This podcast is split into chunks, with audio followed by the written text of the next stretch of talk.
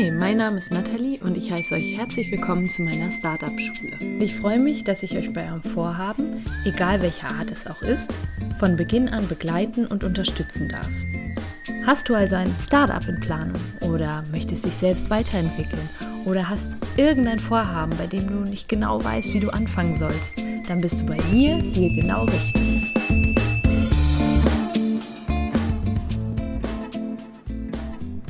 Hey, sehr cool, dass du dich für die heutige Folge interessierst und wissen willst, wieso du der Entrepreneur deines eigenen Lebens bist.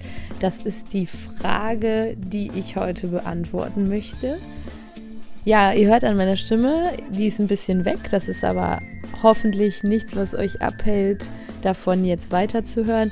Ich war am Wochenende auf der Public Speaking University von Tobias Beck und es war echt der Wahnsinn ich werde sicherlich auch noch mal eine Folge so darüber machen, weil ich so begeistert bin und so voller Energie jetzt und ich hoffe, dass ich das jetzt auch auf die neue Folge übertragen kann. Genau, ich mache die heutige Folge, da ich jetzt schon mehrmals mit den Sätzen konfrontiert worden bin. Ja, dieses ganze Startup-Ding und diese Startup-Szene, das ist doch nur ein Trend und irgendwie will ja jetzt gerade aktuell jeder Gründerin oder Gründer sein. Außerdem wurde ich oft schon damit konfrontiert, dass Selbstständigkeit oder Entrepreneurship eben nicht etwas für jedermann ist. Das heißt, dass nicht jedermann dafür gemacht ist, ein Entrepreneur zu sein. Das kriege ich immer wieder zu hören. Und ja, die Startup-Schule, ja, du willst damit ja Leute sensibilisieren und dazu bringen, zu gründen. Ist das denn wirklich so sinnvoll? Ja. Und ich muss bei solchen Worten immer kurz schlucken. Wahrscheinlich eben, weil es gegen die Grundidee meines Podcasts geht, aber ich sage gleich dazu gegen die scheinbare Grundidee meines Podcasts. Das Gefühl dauert dann meistens nicht lange an, also ich schluck dann, atme tief durch.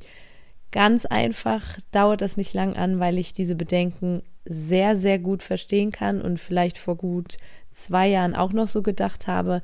Ich habe selbst manchmal gedacht, ja, wieso bist du eigentlich an das Thema Startup gekommen? Gerade du da habe ich Zweifel gehabt, wieso soll ich, kleine Maus, das denn schaffen und wieso sollte ich Unternehmensgründerin sein? Vielleicht bin ich gar nicht gut genug, um Unternehmerin zu sein und naja, all diese sabotierenden Gedanken erkennt sie vielleicht auch. Es gab dann jedoch eine ganz bestimmte Begegnung in der Zwischenzeit.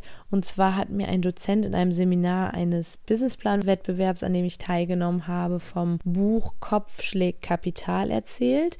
Das ist von Günther Faltin geschrieben worden. Und hier gab es zwei riesig große Learnings für mich und ich werde die nächsten 15 Minuten dafür nutzen, das Geheimnis um das Thema Startup und Entrepreneurship zu lüften.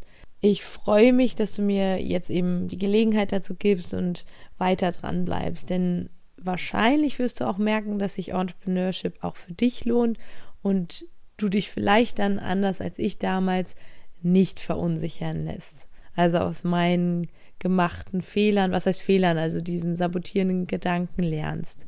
Günther Faltin ist Professor an der Technischen Universität Berlin. Natürlich kenne ich ihn jetzt nicht persönlich, allerdings habe ich das Gefühl, dass er und ich eine ganz ähnliche Auffassung von Unterricht haben. Wie ihr wisst, bin ich auch der Meinung, dass es nicht so wirklich Sinn macht, sich vorne hinzustellen und von etwas zu erzählen, was man noch nie selbst gemacht hat. Dabei dann Theorien runterzuleiern, ohne sie wirklich selbst mal in der Praxis umgesetzt zu haben oder beobachtet zu haben, wie sie umgesetzt worden sind. Und das ist für mich ein absolutes No-Go. Ein weiteres No-Go in der Lehre ist für mich eigentlich auch dieses Untätigsein der Studierenden oder der Lernenden, also bei mir in meinem Fall der Studierenden, wenn die da sitzen und ich mache einfach nur diesen klassischen Frontalunterricht, geht für mich gar nicht. Das hatte sich Professor Faltin damals, denke ich mal, zu Herzen genommen und hat mit seinen Studierenden zusammen ein Unternehmen aufgezogen. Das heißt, anstatt nur Entrepreneurship zu lernen, hat er gesagt, nein, ich möchte, dass meine Studierenden anfangen, mit mir an einem Unternehmen zu arbeiten.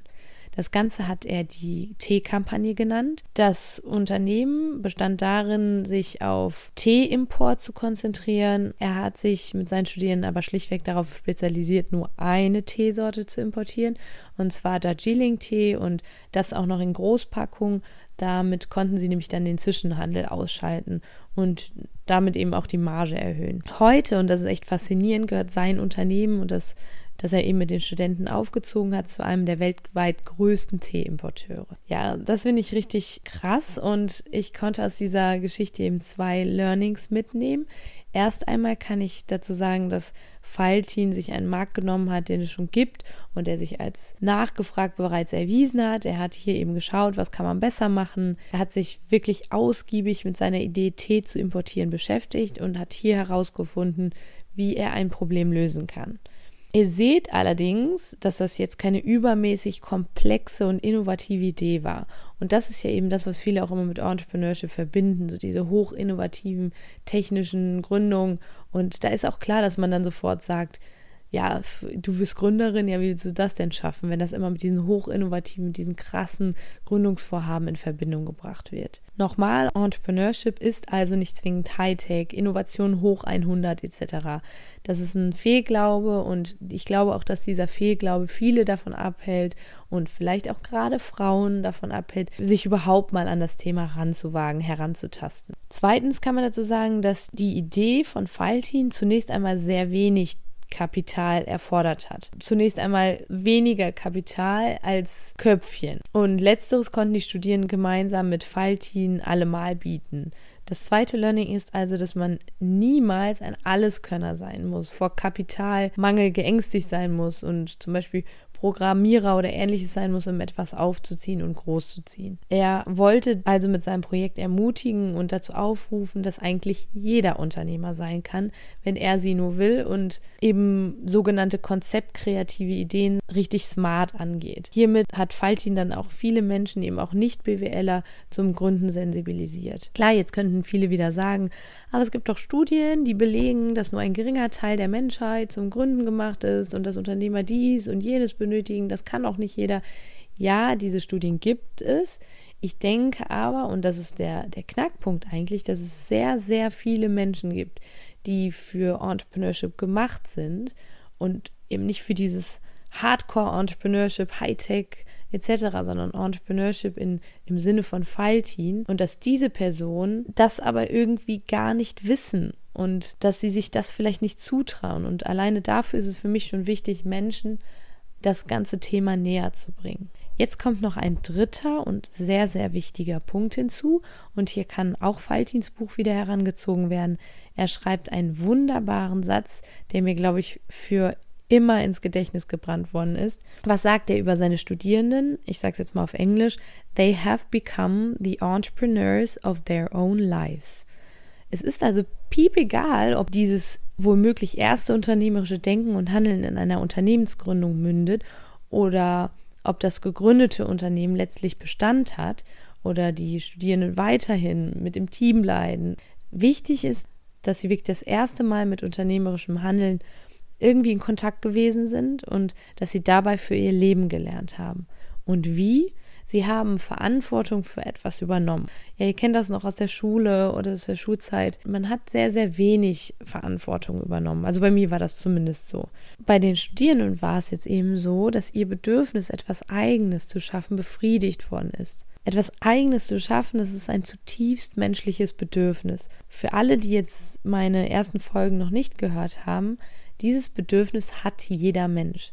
Ob das jetzt, wie gesagt, eine Unternehmensgründung ist, ein Kurzprojekt, ein Mindshift oder ähnliches. Das ist ganz egal. Etwas Eigenes zu schaffen, sich selbst eingeben und verwirklichen, das macht etwas mit dem Menschen. Das ist eine Art Bedürfnisbefriedigung. Ich muss eigentlich nochmal den ganzen Absatz von Faltin wiedergeben, diesen ganzen Absatz, den er am Ende von seiner T-Kampagne, von dem Report schreibt, weil er so schön ist. Und zwar sagt er sowas wie, ich übersetze das jetzt einfach mal ganz frei, letztlich hatten die Studierenden Spaß, Erfüllung und einen großen Stolz, etwas erreicht zu haben.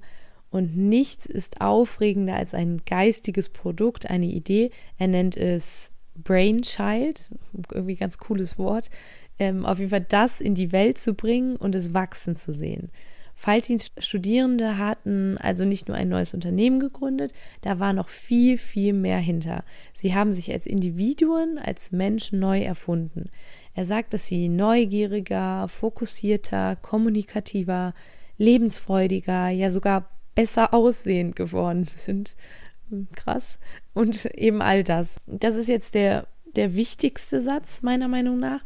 All das ist mit den Studierenden passiert, bevor überhaupt klar war, was aus dem Projekt und dem Teeunternehmen werden würde und ob es überhaupt am Markt Bestand haben würde. Es war also nicht ihre Leistung, die hier entscheidend war und die etwas mit ihnen gemacht hat, sondern vielmehr, dass ihr Leben eine neue Richtung angenommen hatte, sie das Gefühl bekommen haben, etwas Sinnvolles tun zu können. Und das ist ja auch immer sehr wichtig, weil dafür stehe ich ja auch, messe dich nicht an deinen Leistungen, du bist auch so sehr viel wert. Das ist hier eben auch gar nicht der Fall. Wenn wir Projekte angehen, sollte für uns nicht das Endresultat entscheidend sein, sondern vielmehr, dass wir überhaupt für etwas losgegangen sind. Und hier befindet sich auch genau der Verbindungspunkt, also dieser Absatz schafft auch diesen Verbindungspunkt überhaupt zum Thema persönliche Weiterentwicklung. Die Studierenden kommen ins Machen, übernehmen Verantwortung für etwas, lernen dabei auch Verantwortung für ihr eigenes Leben zu übernehmen. Sie merken also, dass sie ganz allein Dirigent ihres eigenen Lebens sind und alles erreichen können, wenn sie nur wollen. Den Post, den ich letzte Woche gemacht habe auf Instagram, der passt unglaublich gut dazu. Für diejenigen unter euch, die den noch nicht gesehen haben, kann ich das Ganze nochmal zusammenfassen. Und zwar hat Tori Birch, das ist eine Modedesignerin, hat ihr Verständnis von Entrepreneurship dargelegt. Sie sagt so viel wie, ich übersetze es jetzt auch einfach mal auf Deutsch. Entrepreneur zu sein ist nicht nur ein Jobtitel oder eine Unternehmensgründung. Entrepreneurship ist ein Mindset. Entrepreneurship bedeutet, Verbindungen da zu suchen, wo andere sie nicht suchen. Chancen zu ergreifen, wo andere sie nicht ergreifen. Und andere Richtungen einzuschlagen, die andere nie einschlagen würden. Noch ein anderes Zitat, das ich aus einer Publikation habe, die ich auch für meine Forschung häufig benutze, zeigt, dass heutzutage ein wirklich differenziertes Verständnis vom Begriff des Entrepreneurships vorherrscht. Eine Definition von David Kuratko, die lautet, Entrepreneurship ist ein dynamischer Prozess von Veränderung und Kreation, bei dem es darum geht, mit Energie und Leidenschaft neue Ideen und kreative Lösungsansätze umzusetzen. Hier ergibt sich dann die Quintessenz eigentlich aus dem Ganzen, also aus meiner Folge. Entrepreneurship ist übertragbar auf jegliche Lebenslagen. Ich bin andauernd mit Momenten konfrontiert, die ich besser meistere, wenn ich ein unternehmerisches Mindset an den Tag lege. Ich weiß ja selbst wirklich noch gar nicht, wo meine Reise hingeht. Und das ist auch gut so und das ist auch schön so. Ich weiß nicht, ob ich die Entrepreneurin schlechthin bin und ob ich den Eigenschaften des klassischen Entrepreneurs entspreche, ob ich dem überhaupt gerecht werden kann. Eines kann ich euch aber ganz sicher sagen. Ich werde den Drang, mich selbst zu verwirklichen, nie, niemals loslassen. Ich werde immer irgendwie nach Momenten suchen, die Komfortzone verlassen zu können. Und ich werde über mich hinauswachsen, da komme, was wolle. Da du jetzt schon so weit gehört hast, nehme ich an, dass das auch für dich zutrifft und auch für dich sehr wichtig ist. Ich finde das total toll und muss dir wirklich zutiefst danken, dass ich dich dabei begleiten darf.